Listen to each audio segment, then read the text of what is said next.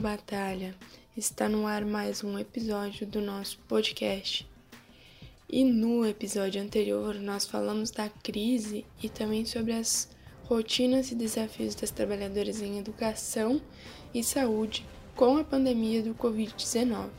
Então, se você não ouviu, fica aí a dica para ouvir. E nesse episódio nós vamos falar sobre a crise do coronavírus na assistência social e na vigilância sanitária. Já vimos que as soluções que o Bolsonaro, Guedes e sua turma têm para nos dar é a precarização ainda maior das nossas vidas, sem garantir o cuidado e a prevenção. Mas a nossa perspectiva é a do povo que batalha, é quem está no dia a dia, desde antes da crise, por uma alternativa para as nossas vidas. E nós vamos começar ouvindo a Nádia Regina Stella, que é trabalhadora da Vigilância em Saúde, aqui em Porto Alegre. Ela vai contar como tem sido o seu dia a dia para enfrentar essa crise. Primeiro, deixa eu me apresentar a vocês. Para quem não me conhece, eu sou a Nádia, sou enfermeira da Prefeitura Municipal de Porto Alegre e trabalho na equipe de vigilância de produtos e serviços de interesse à saúde, da vigilância, da Coordenadoria Geral de Vigilância em Saúde, que atualmente é chamada de Diretoria Geral. Então a gente também se atrapalha um pouquinho na, nas siglas. Eu também faço parte do coletivo Alicerce e agradeço muito a oportunidade de estar gravando esse podcast para todo o povo que batalha. Bom, eu vou falar rapidamente sobre o nosso dia a dia na equipe de vigilância em saúde. Todos nós estamos nesse momento trabalhando para combater a epidemia. Na vigilância uh, em saúde há diversos setores. E dentre, dentre eles a, a equipe de vigilância epidemiológica que é o setor onde são recebidas todas as notificações, de onde parte também todas as informações e que permitem a todos o conhecimento e informação através dos boletins epidemiológicos.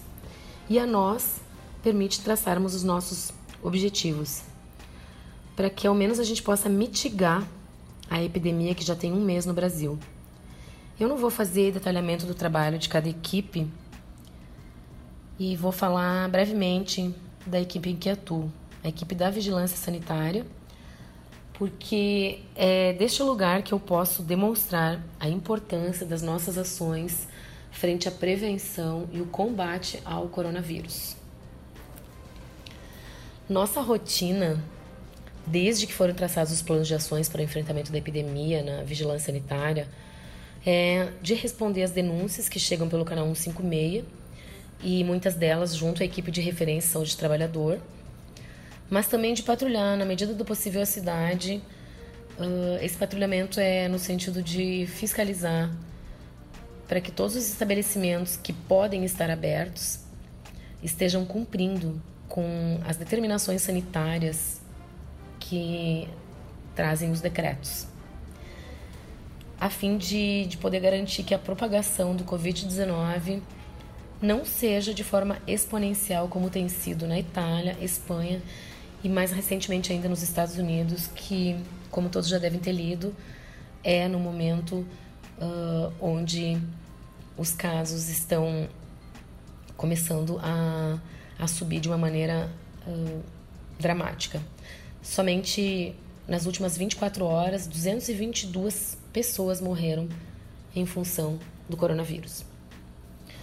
Bom, as nossas ações diárias elas vão desde orientação quanto à atuação, uh, ou seja, a gente faz orientações uh, nos estabelecimentos de como uh, eles têm que estar procedendo com as medidas de higiene, com a utilização, por exemplo, do álcool gel. A gente verifica se tem álcool gel, verifica como é que eles estão fazendo a limpeza das superfícies, quais saneantes estão sendo utilizados, quanto ao uso de EPIs pelos trabalhadores as regras estabelecidas de ventilação, de distanciamento. Pode parecer pouco, mas a maioria dos clientes que entram nesses estabelecimentos, supermercados, farmácias, restaurantes que, que podem, que estão autorizados a, a sistema de entrega uh, conhecido como takeaway, né, que pode entregar comida para as pessoas levarem. As pessoas não têm noção, por exemplo, da, da fonte de contato que é uma máquina de cartão. Se ela não está sendo limpa adequadamente a cada uso, sim, ela vai ser um meio de contaminação entre, entre as pessoas. Então, como eu estava dizendo, a nossa ação vai desde desta orientação até a autuação, né, que é o auto de infração por, por não estarem cumprindo com o que está determinado, bem como pode chegar a uma interdição uh, ou apreensão de produtos. No caso, o exemplo de apreensão do, dos produtos é o álcool gel, saneantes que não estão em conformidades ou que não possuem registro na Anvisa, uh, fábricas que não têm autorização para funcionar, uh, produzir álcool gel ou saneantes e que estão fazendo. Tem produtos aí no mercado que a gente tem que aprender que tem tudo menos o álcool, só para dar um exemplo, né? E também pode chegar aos casos de interdição quando é, se passam várias vezes, se orienta, se notifica e se infraciona e que continuam sendo reincidentes, não cumprindo com as determinações. Bom, é, há muita resistência por parte das pessoas, principalmente nos locais de maior concentração e fluxo de, de, de pessoas, né? Onde se aglomeram mais. Então é muito difícil conseguirem cumprir com as normas estabelecidas. Uh, mas também os microempresários uh, têm uma certa resistência. Alguns têm alguma certa resistência, não dá para generalizar. E, claro, a resistência sempre vem acompanhada de, de uma explicação pela questão da crise econômica, que se já antes afetava a todos, agora ainda mais. O discurso do Bolsonaro em meio a esse grave problema que atinge a todos, mas que acomete mais ainda a saúde dos mais vulneráveis, causa um impacto direto no nosso trabalho. Mas eu não vou me aprofundar muito nisso, porque eu também quero falar de um outro lugar, o lugar de trabalhadora da saúde, que como todos que estamos na linha de frente, estamos expostos ao contágio. Seja ele realizado nas atividades que, que a gente faz na vigilância e que estamos muito mais em contatos com, com os assintomáticos, porque a gente não sabe é, quem tem ou quem não tem, enquanto as pessoas não têm sintomas. E mais preocupante ainda nos serviços de atenção primária, que estão aí atendendo os sintomáticos, os suspeitos de, de, de terem ah, se contaminado com o vírus ou o povo que batalha, que está trabalhando diretamente nos hospitais, no atendimento aos pacientes mais graves, incluindo os que necessitam de leitos de UTI e de uma de uma de um suporte ventilatório. É deste lugar que eu falo do nosso desafio.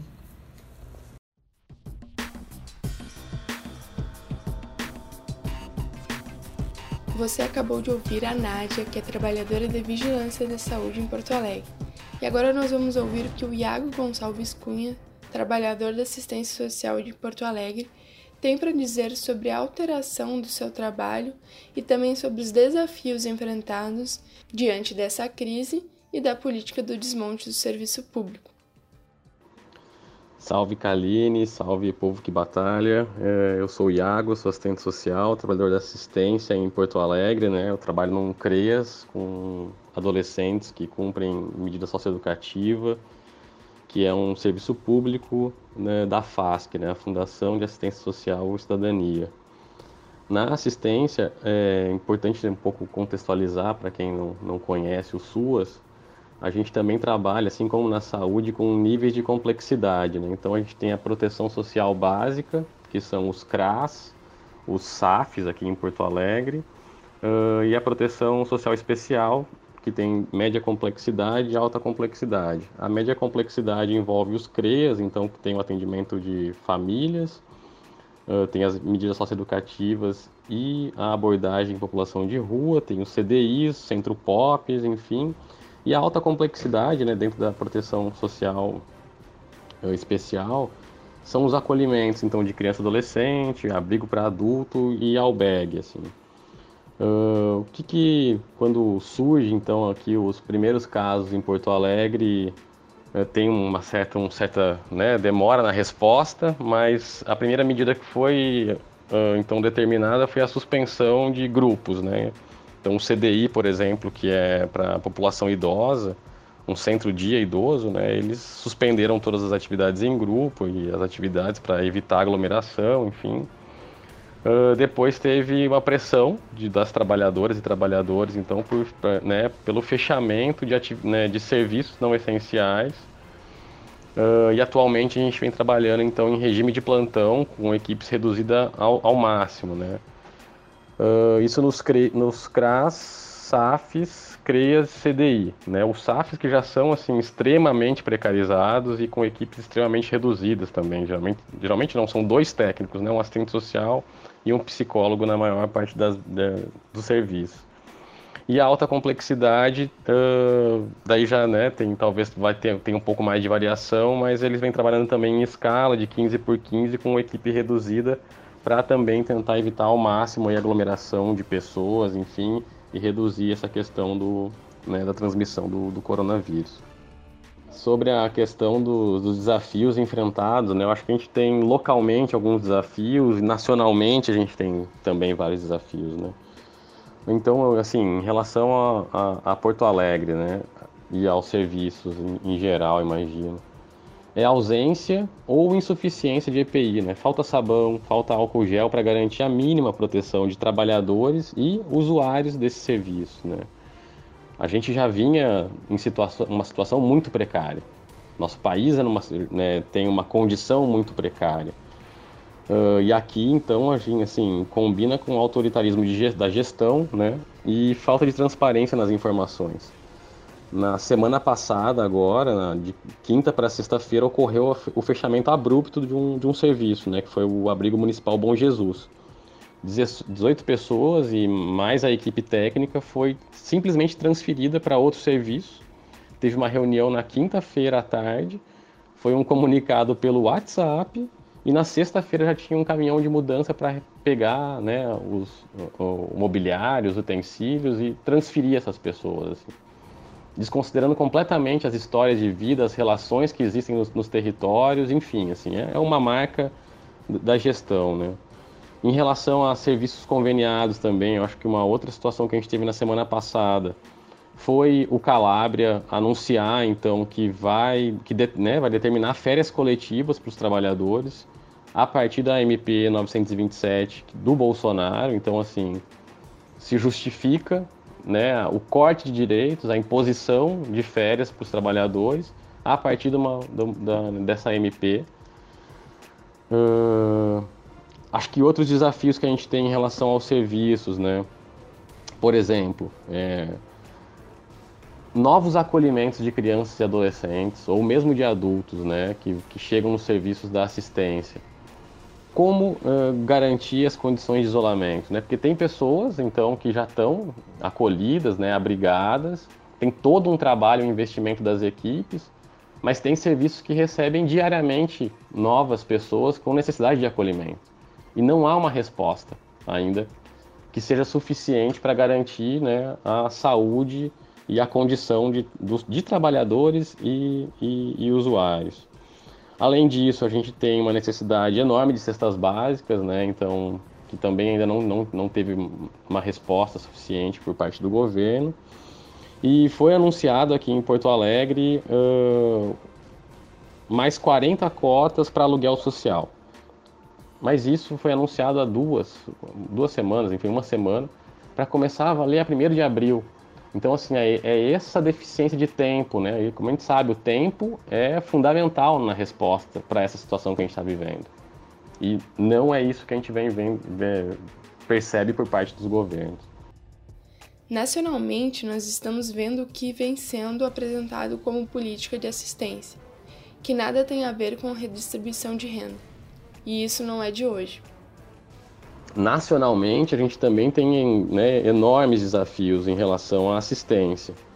No dia 19 foi publicada uma medida, uma medida provisória, então a MP 330, ela, te, ela determina o adiamento por 120 dias no cronograma de bloqueio de pagamentos e suspensão de benefícios, né? Então, assim, é, tentando uh, que as famílias que já estão inseridas, por exemplo, no Bolsa Família, não tenham uma suspensão por não cumprir alguma uh, das condicionalidades que tem que ser cumpridas, né? Então, é frequência escolar, questão de saúde, enfim. Mas qual é o problema, né? A gente tem uma fila anterior a essa crise do coronavírus de mais de um milhão de famílias. Isso, né, dados de janeiro, assim. Então, uma a cada três cidades mais pobres não teve é, nenhum, nenhum uh, auxílio liberado em relação à Bolsa Família nos últimos cinco meses. Desde 2019, há uma fila de espera que só cresce. É, em média, né? Isso é uma média. O Bolsa Família paga 191 reais por, né, por família cadastrada. É um absurdo, né? Mas vai ao encontro da primeira proposta, então, do Guedes e do Bolsonaro, de 200 reais, então, para né, como resposta é, às pessoas que, enfim, né, estão impossibilitadas de trabalhar nesse momento. Né? É, então, o orçamento do Bolsa Família, para a gente ter uma ideia e poder fazer comparações né, com outros gastos do governo. Assim, em 2019, 32,5 bilhões. Para 2020, tinha uma, uh, houve um corte, né, uma redução já no repasse do Bolsa Família para 29,5 bilhões. Isso para aproximadamente 13 milhões de famílias, né? Então, assim, de junho a outubro de 2019, por exemplo, ingressaram 5,4 mil novas famílias para receber esses 191 né, reais. Porém, em 2018 houve 289,7 mil cancelamentos e em 2019 211 mil. Então, assim, há uma redução drástica, né, dessa Mas, ao mesmo tempo, o Bolsa Família é uma política, né, importante nesse momento, a gente tem que reconhecer também que não se trata apenas de uma questão de distribuição de renda no país, né? São problemas estruturais que há cinco séculos a gente carrega sem solução, né? Então, é, é nesse sentido que tem que partir nossa discussão. Esse orçamento, então, do Bolsa Família, né? Em 2019, uh, 32,5 bilhões estava previsto. Para 2020 houve uma redução, então seria 29,5 bilhões para aproximadamente 13 milhões de famílias. Eu acho que a importância desses dados é para a gente conseguir comparar gastos de governo, né, lucros bancários, enfim, pagamento de dívida pública, quanto se gasta com essas, né, com o pagamento da dívida, por exemplo, e quanto é investido em políticas públicas. É, é, um, é, um, é um abismo, né, em relação a isso. A Nádia também nos fala sobre os desafios que estão colocados para nós e principalmente para as trabalhadoras da saúde, que são linha de frente nesse combate. O nosso desafio é conscientizar a população. Primeiramente, é conscientizar a população que as medidas instituídas são necessárias.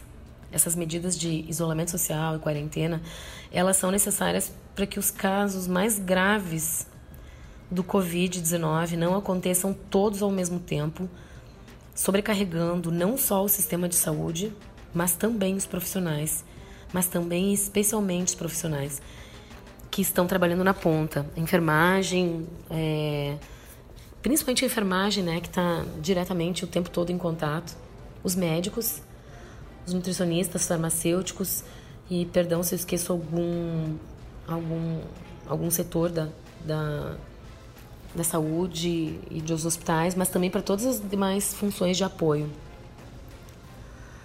Muitos profissionais estão trabalhando sem um quantitativo adequado de EPIs, uh, que são os equipamentos de proteção individual, ou mesmo sem ter EPIs. Essas queixas têm, têm sido geral a nível de Brasil e mesmo a nível de mundo. A gente percebe que já há uma carência e uma insuficiência de, de materiais pelo agravamento da, da pandemia. Mas aqui no Brasil, essa falta ela já, já é muito anterior. E agora, com esta epidemia, muita gente está ficando sem, sem os, as EPIs necessárias. E como se não bastasse isso, temos ainda que lidar com, com o desserviço que o Bolsonaro provocou que faz com que muitos estejam confusos quanto ao fim do isolamento social. o que pode, dessa forma, aumentar e muito o número de, de contaminados a partir de agora. E infelizmente, a nível de, de Brasil, a curva tende a subir, como foi na Itália, como está sendo agora nos Estados Unidos, como foi na, na, na Espanha, né? Como tem sido na Espanha. Bolsonaro, aqui ele fez muito pior, porque ele alterou, inclusive, as relações de trabalho dos profissionais de saúde. Ele ampliou as jornadas de trabalho diminuiu o tempo de descanso. A enfermagem uh, já sofre com a precarização das condições de trabalho, com os salários cada vez mais baixos e com a sobrecarga de trabalho. E o nosso desafio passa então por esta luta, a de garantir a quem cuida condições dignas de trabalho, de respeito e de salários. Todos deveriam estar recebendo, todos os profissionais de saúde deveriam estar recebendo o grau de insalubridade máxima ou mesmo periculosidade. É, quando me refiro a todos, é quem está diretamente na atenção uh, e na, no combate ao coronavírus.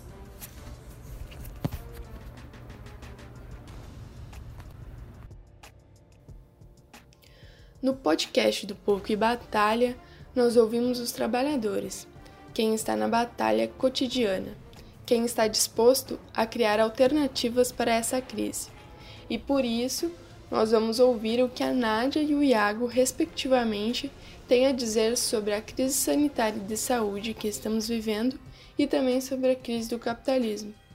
Salve, povo que batalha e até a próxima!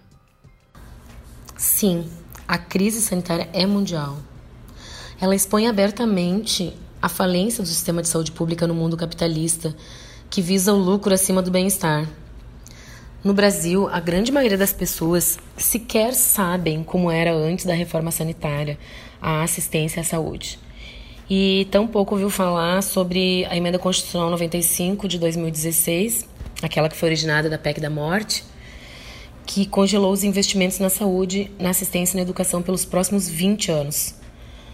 A crise sanitária é muito anterior a essa pandemia. E, portanto, precisamos encontrar um modo de, em meio a essa crise que o Covid nos coloca, de conscientizar os cidadãos que a culpa não é do coronavírus, mas sim do projeto neoliberal que massacra a todos, inclusive na saúde.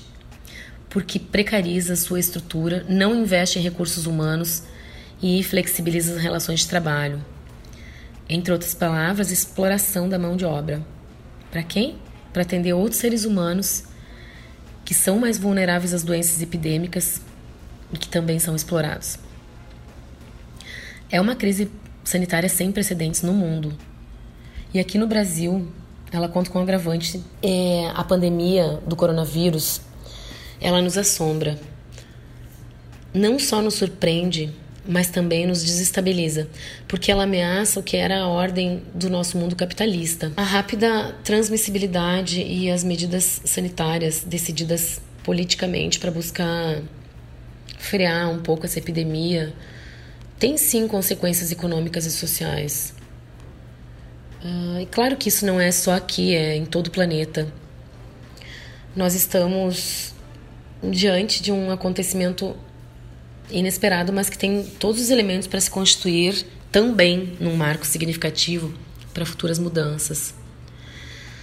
É, a gente fala em globalização econômica, que é impulsionada pelo, pelo capitalismo financeiro, e aí vem um vírus microscópico, vem para colocar de cabeça abaixo, para baixo, essa ordem econômica mundial.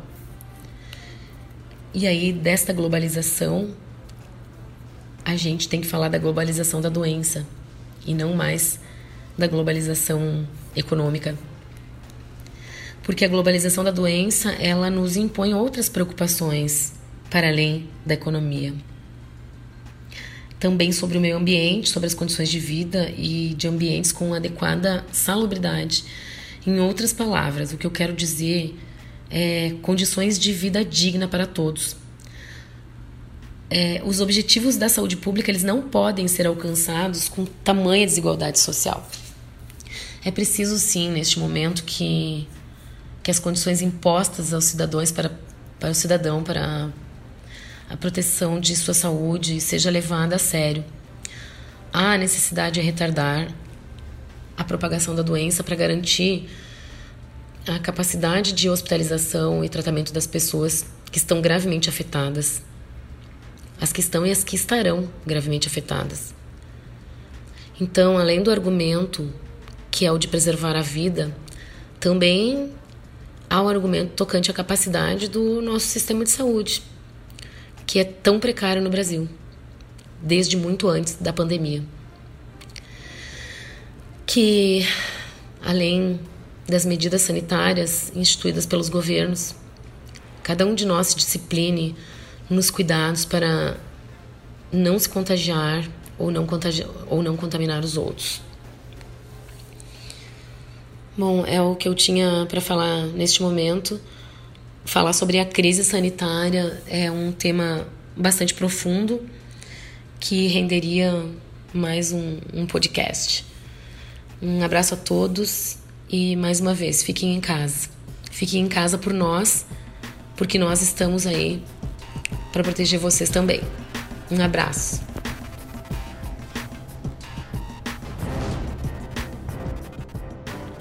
E em relação à última pergunta, é, eu acho que assim a crise brasileira é anterior ao coronavírus, né? É, a, que, a, questão que, que se coloca para a gente é que essa crise vai se aprofundar, né? Então, assim, o país tem 59,8 milhões de trabalhadores sem direitos, 14 milhões de desempregados, né?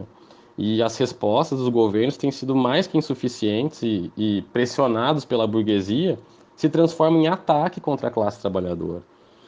Então, assim, é, é, é, mais do que urgente e necessário né, a gente criar alternativa política, uh, exigir estabilidade de emprego, auxílio financeiro emergencial de pelo menos um salário mínimo, né, estatização integra e integração do, do, do, SUS, né, hospitais e clínicas, estatização de fábrica para produção de equipamento, o, o, investimento em pesquisa pública, né, acho que assim, é, é fundamental. Tudo o que foi feito, né, acho que nos últimos anos aí no, no, no, país e principalmente as reformas, né, reforma trabalhista, reforma da previdência, teto dos gastos, é, é, tudo isso a gente precisa fazer um balanço agora e, enfim, né, acho que é urgente a gente repensar o país e, enfim, acho que a, a condição que, que a gente tem hoje, que a gente está, é muito rebaixada e vai ser né, fundamental que uma resposta das ruas e né, a gente, que a gente possa é, dar uma dinâmica e uma outra perspectiva para o nosso país.